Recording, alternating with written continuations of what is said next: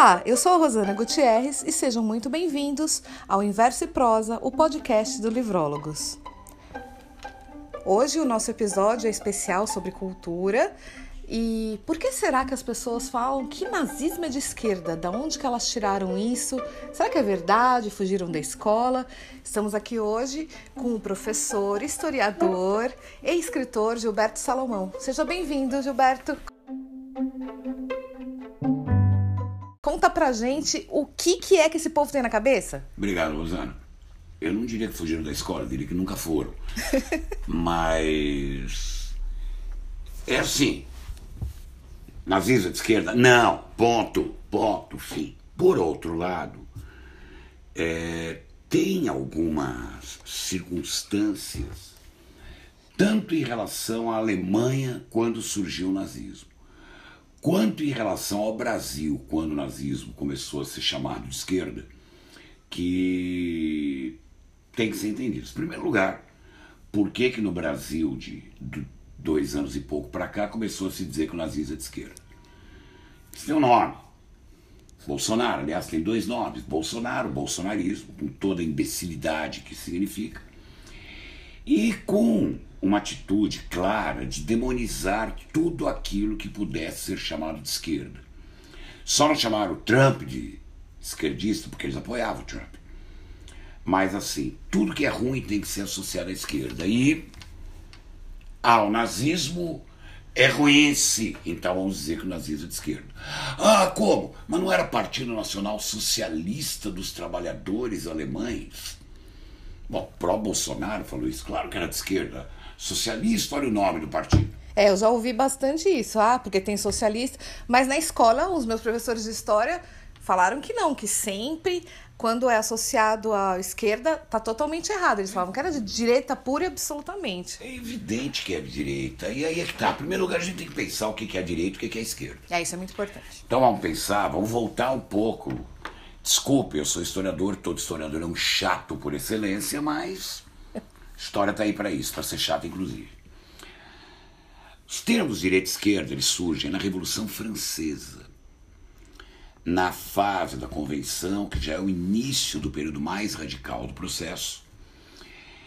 E a convenção era um, um espaço onde você tem a mesa, onde você tem a tribuna e onde você tem o plenário.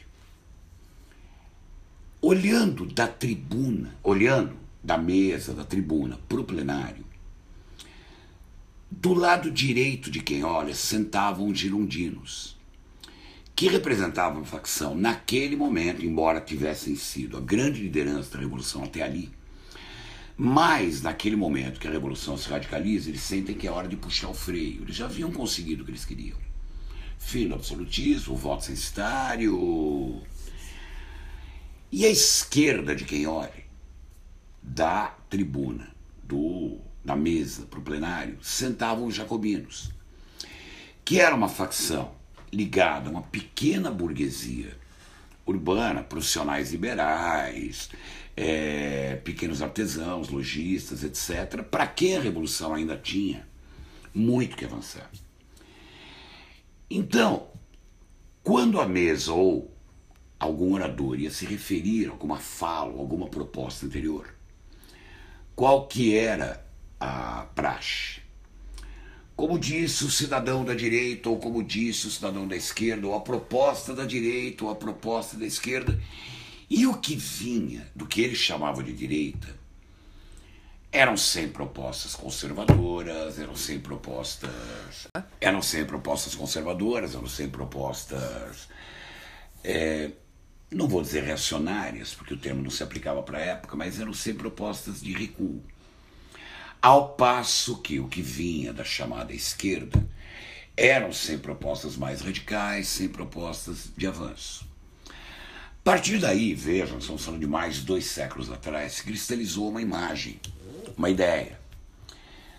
A direita está diretamente vinculada a uma postura mais individualista, a uma postura de acreditar que é, a função do indivíduo é enriquecer e que o papel do Estado é garantir as condições para o enriquecimento do indivíduo, ao passo que o que ficou é, considerado como esquerda é uma proposta mais social do que individual.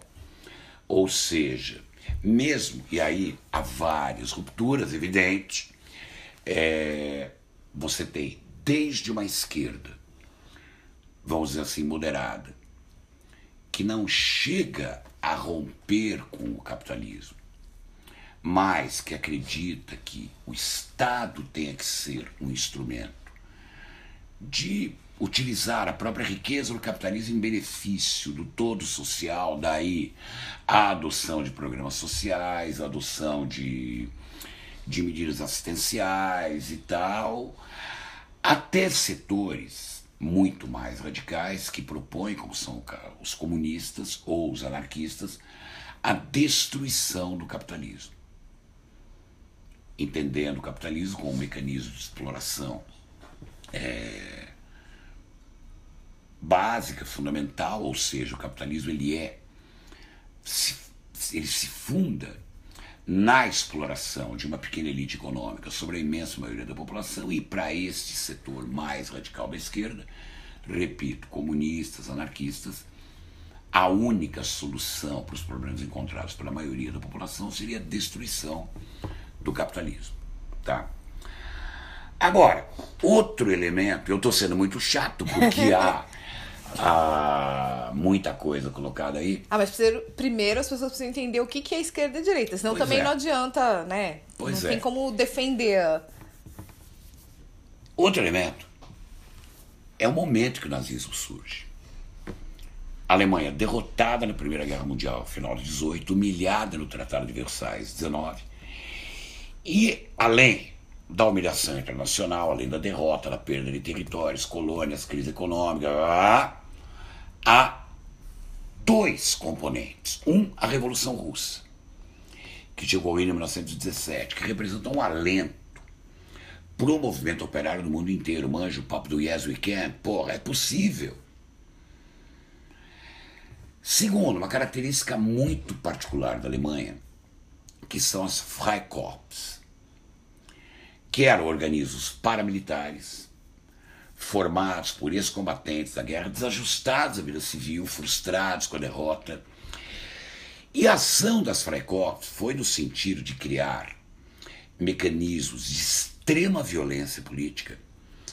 E é interessante notar que elas foram, porque veja bem, no final da Primeira Guerra Mundial, a monarquia na Alemanha foi derrubada, se proclamou a República, a República de Weimar, que politicamente até a ascensão do nazismo, teve como partido principal controlador o Partido Social Democrata. Agora, é o momento de desespero, é o momento de é, bom, hiperinflação, é o momento de desastre total na Alemanha. Eles também não começam a culpar é, os estrangeiros por estar tá tomando o emprego dos, dos alemães. Eu Olha, ouvi isso já, é, esse aqui, tipo de argumento. Eu tenho aqui, Rosana, o programa do Partido Nazista. E ele é muito mais nacionalista do que propriamente capitalista. Então, por exemplo, Exigimos, primeiro artigo, exigimos a unificação de todos os alemães da grande Alemanha com base no direito de autodeterminação dos povos. Exigimos igualdade de direitos para o povo alemão em relação às outras nações, revogação dos tratados de paz de Versailles e Saint-Germain.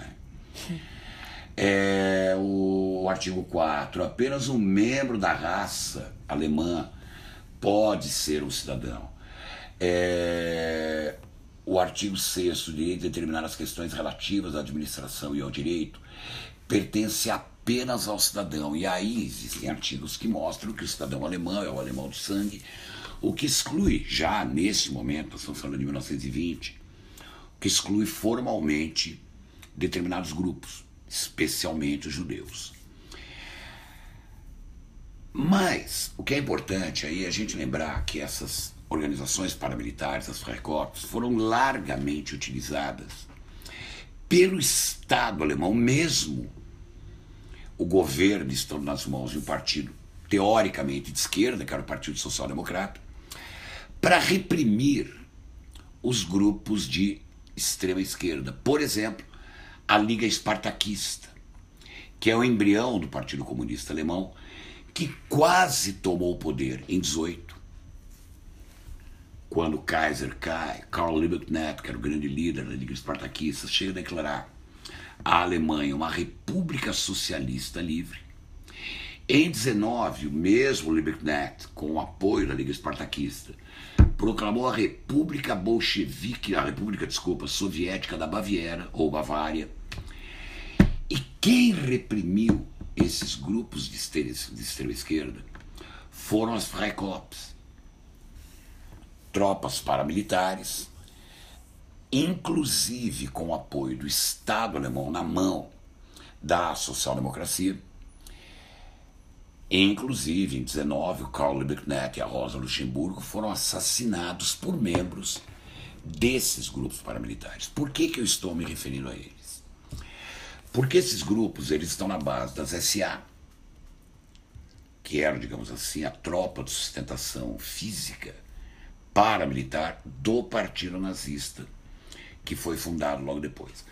Agora, tem um detalhe: quando você lê o programa do Partido Nazista, você identifica duas características que estão presentes na população alemã naquele momento, que são a indignação pela derrota, pela situação e a perplexidade. Porra, como é? A Alemanha foi um viveu um milagre econômico entre 1870 e, e a Primeira Guerra Mundial e de repente, porra, que situação que nós estamos. Escutem, em 1923, um maço de cigarros custava 4 bilhões de marcos. Nossa. Eu estaria ferrado, né? Porque eu sou fumante. um, em 24, donas de casa queimavam dinheiro no fogão. Porque era mais barato usar o dinheiro para fazer fogo do que para comprar lenha.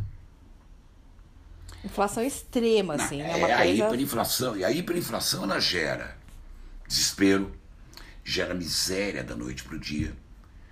E evidentemente que aquela população ela não via nem no Estado, e ela não via nem no, no, no, no nos agrupamentos, digamos assim, moderados, uma solução ao problema.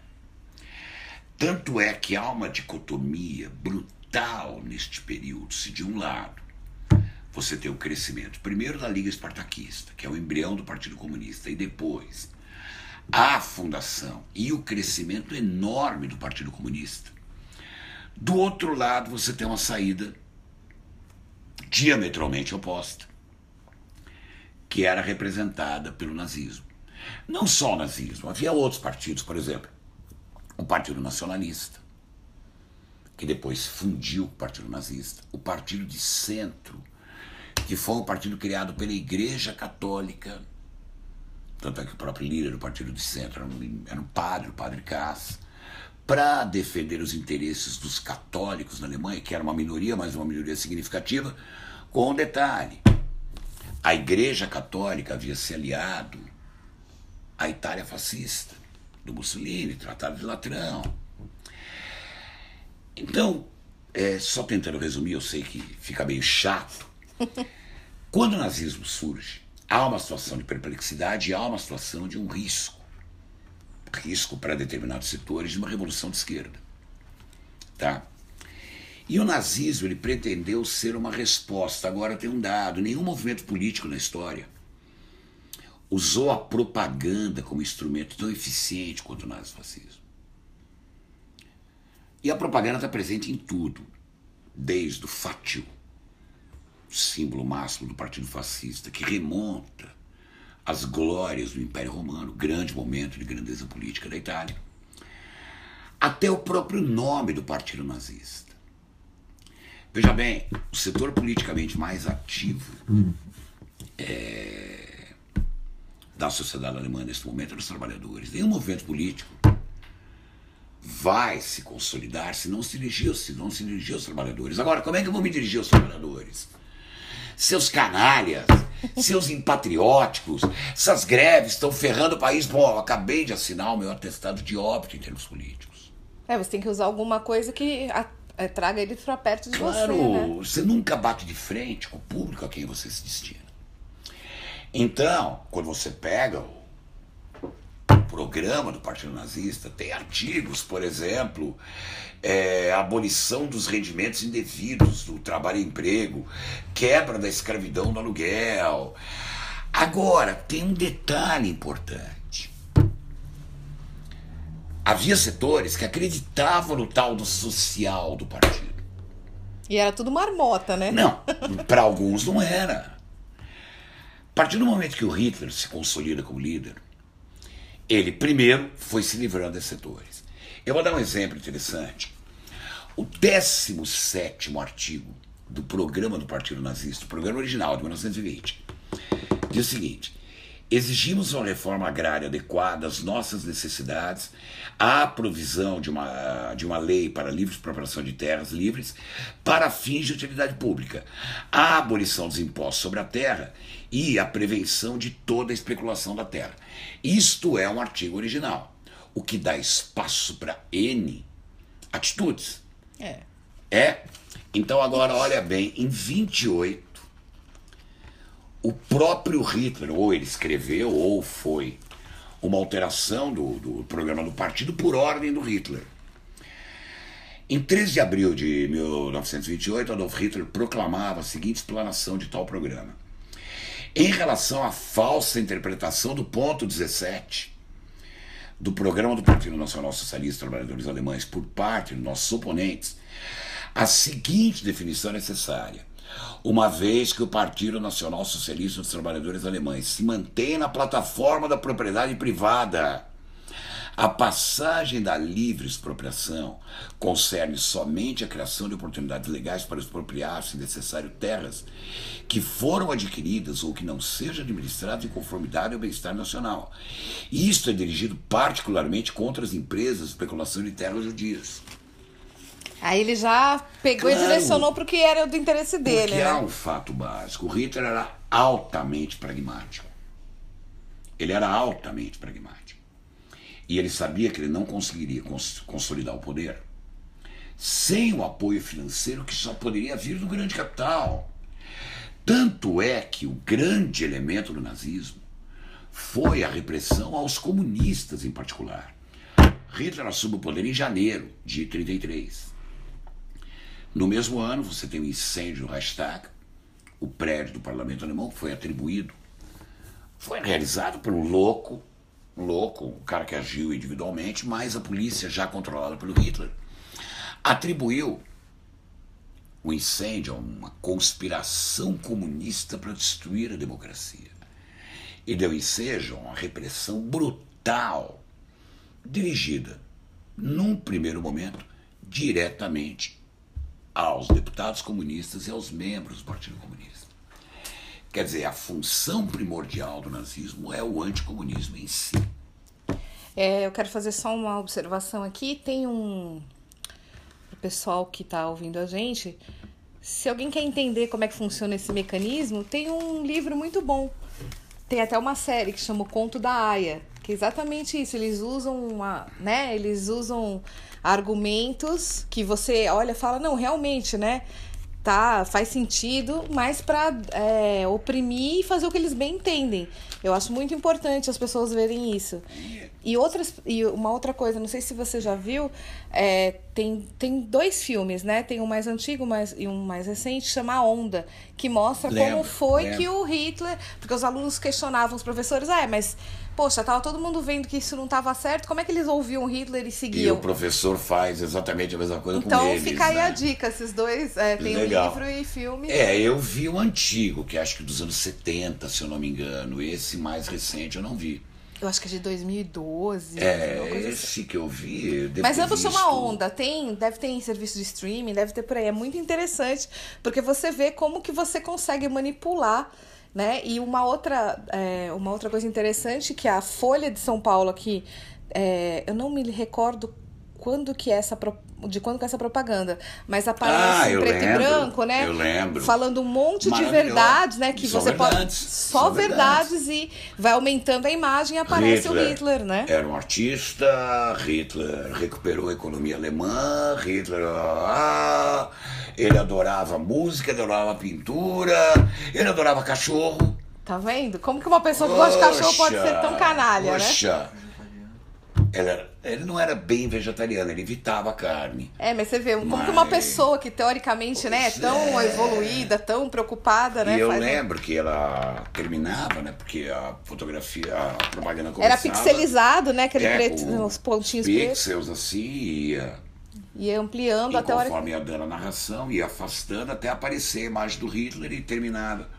Pode-se dizer um monte de mentiras dizendo apenas verdades. É basicamente é isso que eles fizeram, né? E cá entre nós, a propaganda é fundamental para o nazismo.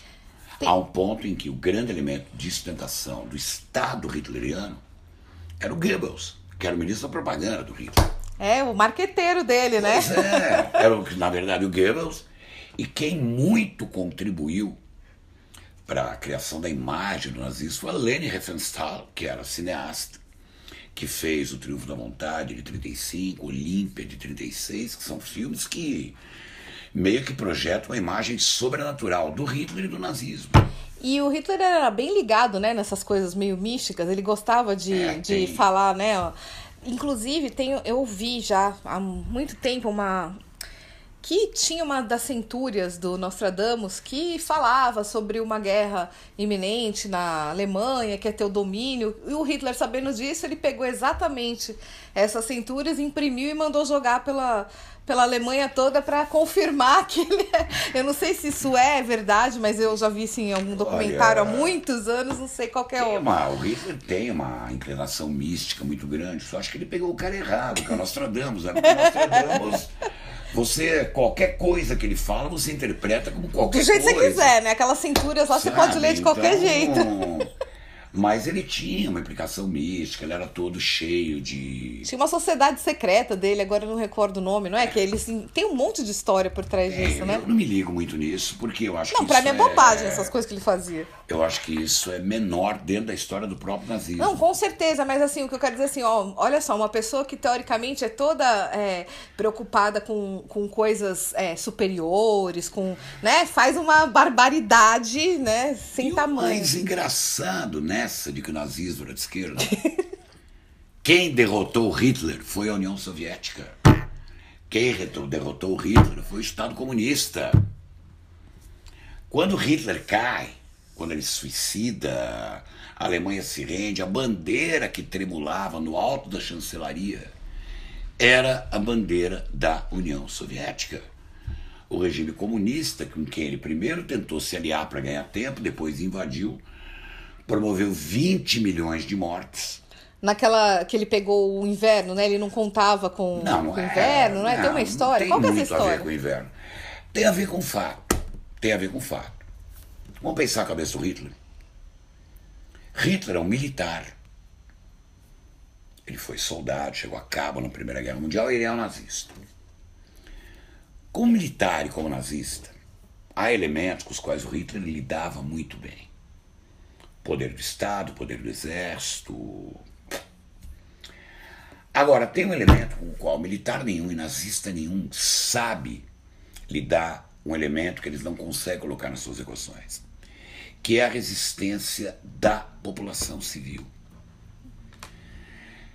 Quem derrotou Hitler não foi o Stalin, quem derrotou Hitler não foi o governo soviético, quem derrotou Hitler não foi o Exército Vermelho, foi depois.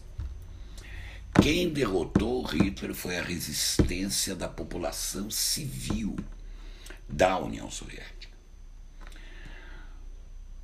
Os alemães foram avançando para o território soviético, avançando a um ritmo de 80 km por dia, dizimando o Exército Vermelho. Chegaram a estabelecer um cerco a 80 quilômetros de Moscou e só não conseguiram tomar porque a população civil se organizou para impedir. Leningrado, hoje São Petersburgo, eles não conseguiram tomar. O que, que eles fizeram?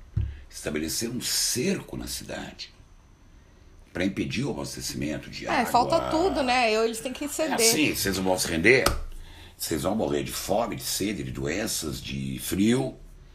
O cerco a Leningrado durou um ano e meio Nossa. e a população não se rendeu. Stalingrado, que até hoje é a maior batalha da história da humanidade, cidade que hoje se chama Volgogrado, né? depois da morte de Stalin, teve o nome mudado. É... Meu, a Batalha de Stalingrado durou um ano e meio. O mapa da frente de batalha era o mapa da cidade, não se disputava uma cidade.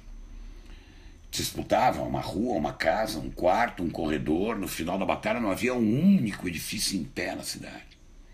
E ela não se rendeu. E grande parte dessa resistência se deve à população civil.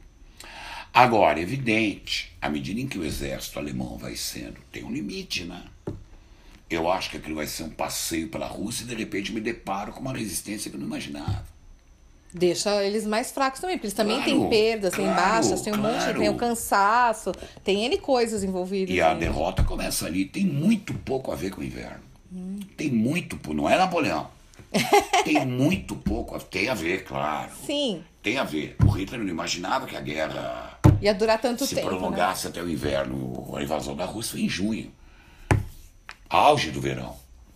Eles Ele não não contavam, né?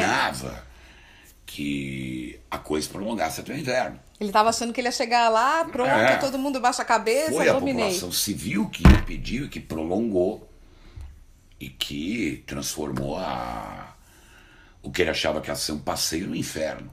Então, assim, o pessoal tem que ficar claro. Vocês entenderam? Nazismo não é de esquerda. Mas tem, um- tem uma coisa que eu, que eu vou fazer um comentário. Deus me livre ser associado a nazista. Mas o uniforme deles era uma coisa muito bonita. Tanto que tem várias pessoas que fazem coleção, né?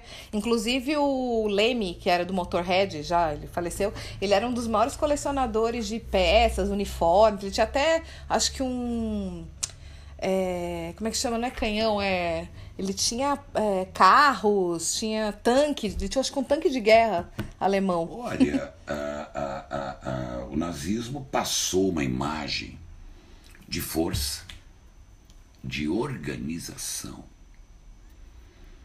E isso se traduziu muito na estética.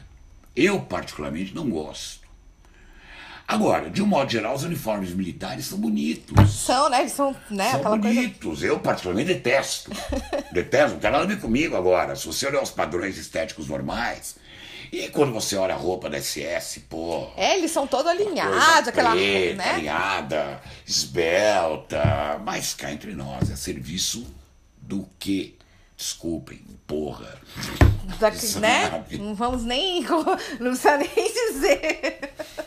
Mas assim, e, e ah, outra coisa, você falou do, do Hitler gostar de música. Wagner, as Valquírias, é lindo. Daí você fica até meio sem graça de ouvir, né? Falando, nossa, isso é muito associado ao nazismo. Mas escuta, é, que culpa o Wagner tem? Nenhuma, né? Ele não. Nenhuma. Agora, o Wagner ele é um nacionalista. É.